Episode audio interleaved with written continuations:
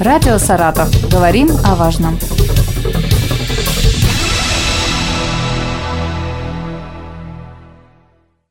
Здравствуйте, у микрофона Елена Щербакова. Сегодня в России свой праздник отмечают мастера расчески и ножниц, парикмахеры. Эта профессия зародилась в Древнем Египте. Первые цирюльники, раньше парикмахеров называли именно так, стригли фараонов и пользовались практически теми же инструментами, что и современные мастера.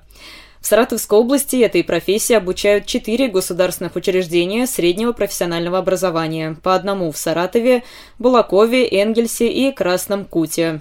Сегодня со мной в студии Лебедева Марина Шамильевна, заместитель директора по учебной работе Энгельского механико-технологического техникума и Чечулина Анна Гагиковна, преподаватель специальных дисциплин. Приветствую вас. Здравствуйте. Здравствуйте. Марина Шамильевна, расскажите, насколько сейчас популярна профессия парикмахера, какие изменения она претерпела? Все же у нас в Саратовской области не так много профессиональных учреждений, где обучают этой профессии. Можно ли, исходя из этого, сказать, что интерес падает? Профессия парикмахер появилась еще в древности и э, претерпела ряд э, периодов взлета э, и падения популярности. Был период, когда парикмахеры были жрецы, которые в то же время не только делали прически, но и лечили людей. И был период, что парикмахеры сидели без работы, потому что религия влияла на умы населения и не позволяла делать прически. То есть это парикмахер лекарь, как бы, Парикмахер-лекарь да? Очень был, интересно. Да. В 21 веке парикмахеры в очередной раз да, претерпевают видоизменения э, в этой деятельности. Это связано с тем, что сейчас когда человек приходит в салон, ему нужно не просто э, сделать э, прическу, сделать укладку, но также нужно, чтобы парикмахер посоветовал, какой стиль подобрать, чем волосы нужно лечить и что с ними делать, как укладывать. То есть это больше, скажем так, советчик. Но все же, насколько часто сейчас э, молодежь выбирает эту профессию? В нашем техникуме обучается порядка 150 студентов по профессии парикмахер. Кроме того, в последнее время приходят к нам обучаться юноши, угу. что немаловажно и удивительно. Да? Раньше эта профессия считалась только женская, а сейчас к нам приходят юноши на обучение. Причем э, наши выпускники юноши хорошо устраиваются на работу в барбершопах города Энгельса и Саратова. Угу. А насколько их много вообще? А мужчин? Мужчин в профессии в этой, Ну, не так много, как хотелось бы, но вот э, сейчас на первом курсе у нас три молодых человека, которые будут обучаться на эту профессию. Ну, то есть, в принципе, можно все же сказать, что осталось такое мнение, да, что вот парикмахер это как-то ну, женская работа. Скорее всего, да. Какова длительность обучения парикмахерскому делу и из каких этапов оно состоит и как вообще проходит? В нашем техникуме на а, сегодняшний день обучение составляет 2 года и 10 месяцев. А, за этот период, так как профессия очень многозадачная, наши студенты осваивают несколько профессиональных модулей, таких как а, стрижка, укладка, химическая завивка, окрашивание. Смотрите, раньше были очень распространены такие подразделения, да, вот есть мужской мастер, есть женский. Вот сейчас что-то такое сохранилось еще, или уже вот все, кто выучился на парикмахера, они становятся универсалами? Наши выпускники выходят с нашего техникума универсалами, но все же у каждого из них есть свое предпочтение и направление в парикмахерском искусстве, где они дальше будут работать. Я думаю, более подробно о парикмахерском деле нам расскажет наша вторая гостья, Анна Гагиковна. Я приветствую вас еще раз. Расскажите, пожалуйста, немножко о себе, какое у вас образование и как вы пришли к преподаванию. Здравствуйте. Когда я закончила обучение в школе, нужно было выбрать профессию, которая мне будет по душе. И у меня есть сестра, которая тогда уже была парикмахером, и я ей помогала, и мне нравилась ее работа, причесывать подруг. Это без сомнений привело к выбору, куда я пойду и, главное, на кого. А, студенческая жизнь в техникуме была очень насыщенная и интересная. Это изучение профессии, участие в жизни техникума и также в конкурсах настолько зажгли во мне желание работы в этой сфере, что спустя 9 лет практики и обучения я поняла, что у меня достаточно опыта делиться им с другими и большое желание заинтересовать также и других, а, что привело меня уже в родные стены техникума, угу. в котором я уже училась. То есть я правильно поняла, что вы где учились этой профессии, там и остались работать? Все верно.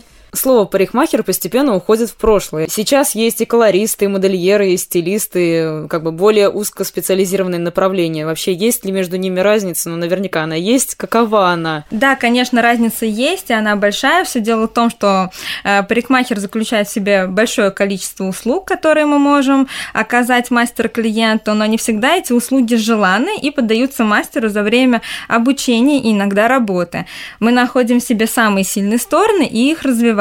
Так и получается, что если я больше люблю выполнять окрашивание, тогда я выберу, конечно, колористику. Но если мне будет больше нравиться делать прически, то я выберу направление стилист, и клиенту будет проще понять, какие услуги я ему оказываю, или придется ему искать другого мастера для той или иной услуги. Угу. Но так но это непосредственно уже э, в профессии, то есть когда человек работает, да? Или это все же вот у вас в техникуме тоже можно определить для себя более подходящее направление? В техникуме мы изучаем э, каждый год по модулю, и как раз в этом этапе проб и ошибок э, изучения мы находим то, что мы именно любим, поэтому больше угу. в процессе обучения мы находим себя. Угу. Но в целом программа получается общая, да? Да. Мы изначально обучаем именно универсалов чтобы, если что, на любой случай жизни, да, уметь да. все. С какими проблемами в обучении этой профессии сталкиваются студенты, как правило? Вот ну, вы как преподаватель, какие случаи ну, мы вообще, в принципе, когда мы молодые, нам вообще сложно сконцентрироваться именно на обучении, и когда мы уже сконцентрировались, нашли то, что мы хотим, именно вот обучились, нам сложно именно совместить теорию с практикой. Не все студенты понимают, что а, вот у меня руками получилось, а на теории я не знаю, как так получилось. А все идет рука об руку, и поэтому это очень важно. И, конечно, самое сложное это найти модели, найти место практики в парикмахерской, потому что мы сами боимся доверить себя кому-то новичку, но без этого никак. И... Да, это точно. Да, и вот эти трясущиеся руки молодого человека, мы себя вспоминаю, я себя вспоминаю, как руки тряслись, и это очень страшно, и вот перебороть этот страх э, – великое дело, но если мы... А у вас какой стаж? Десять лет уже. То уже срок. У вас вначале тоже такое было, как, наверное, у многих парикмахеров, что вот, как вы сказали, руки трясутся, да, почему-то страшно дотрагиваться до человека. Ну, это такая ответственность, ты боишься, что вот если ты ножницами вдруг клиента порежешь или себя. Я столько случаев слышала про порезанные уши, но я никогда, слава богу, этого не делала. Вы их специально читали, эти случаи? А мне люди рассказывали. Да, ну действительно, это, наверное, знаете, еще и страх э, самого клиента, когда он приходит, потому что, к сожалению, не все парикмахеры аккуратны.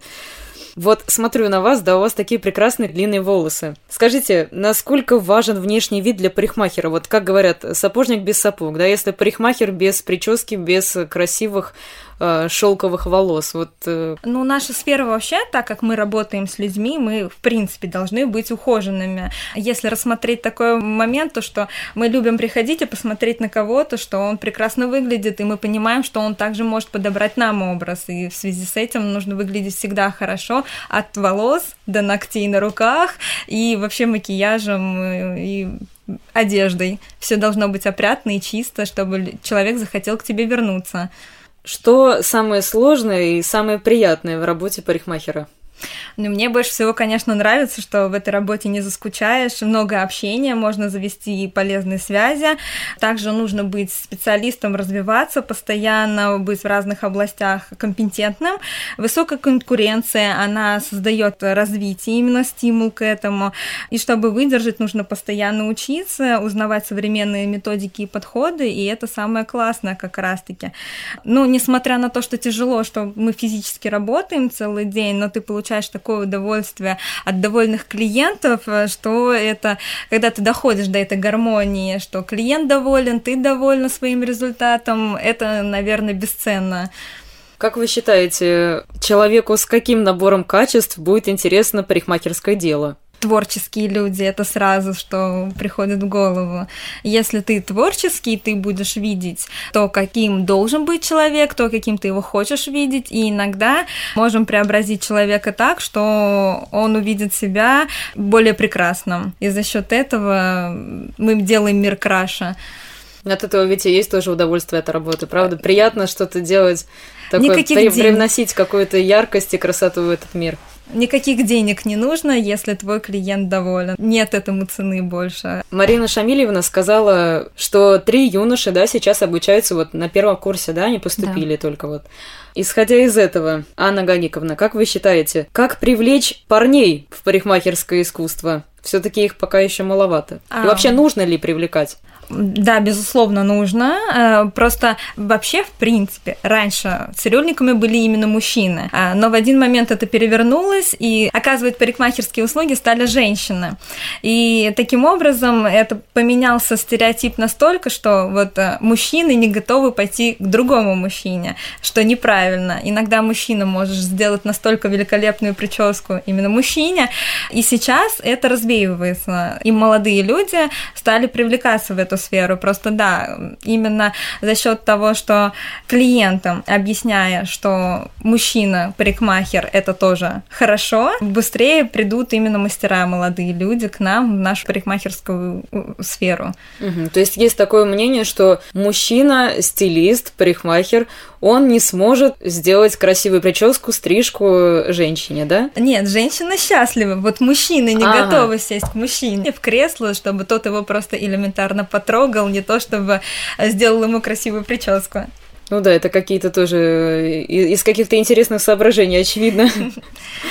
Еще можно добавить, когда у нас ребята приходят, поступают к нам, да, после девятого класса, в основном выбор э, профессии помогают сделать родители. И э, многие родители, ну, скажем так, хотел ребенок пойти на парикмахера, они говорят, да иди ты лучше вот эм, в техническое обслуживание, да, будешь машины чинить, где-то там потом будешь встреча, а это везде пригодится. Mm-hmm. И уже проучившись год-два, ребенок понимает, да, что хотел бы поменять профессию, но не всегда это уже как бы возможно, потому что учебный план совершенно разный. Не, ну, с другой стороны, парикмахер, я думаю, всегда это востребованная профессия, потому что, ну, мы все живые люди, у нас да. растут волосы, особенно очень рады родственники, когда, э, наоборот, как бы это хорошо, угу. да, если у тебя в семье есть человек, который умеет стричь.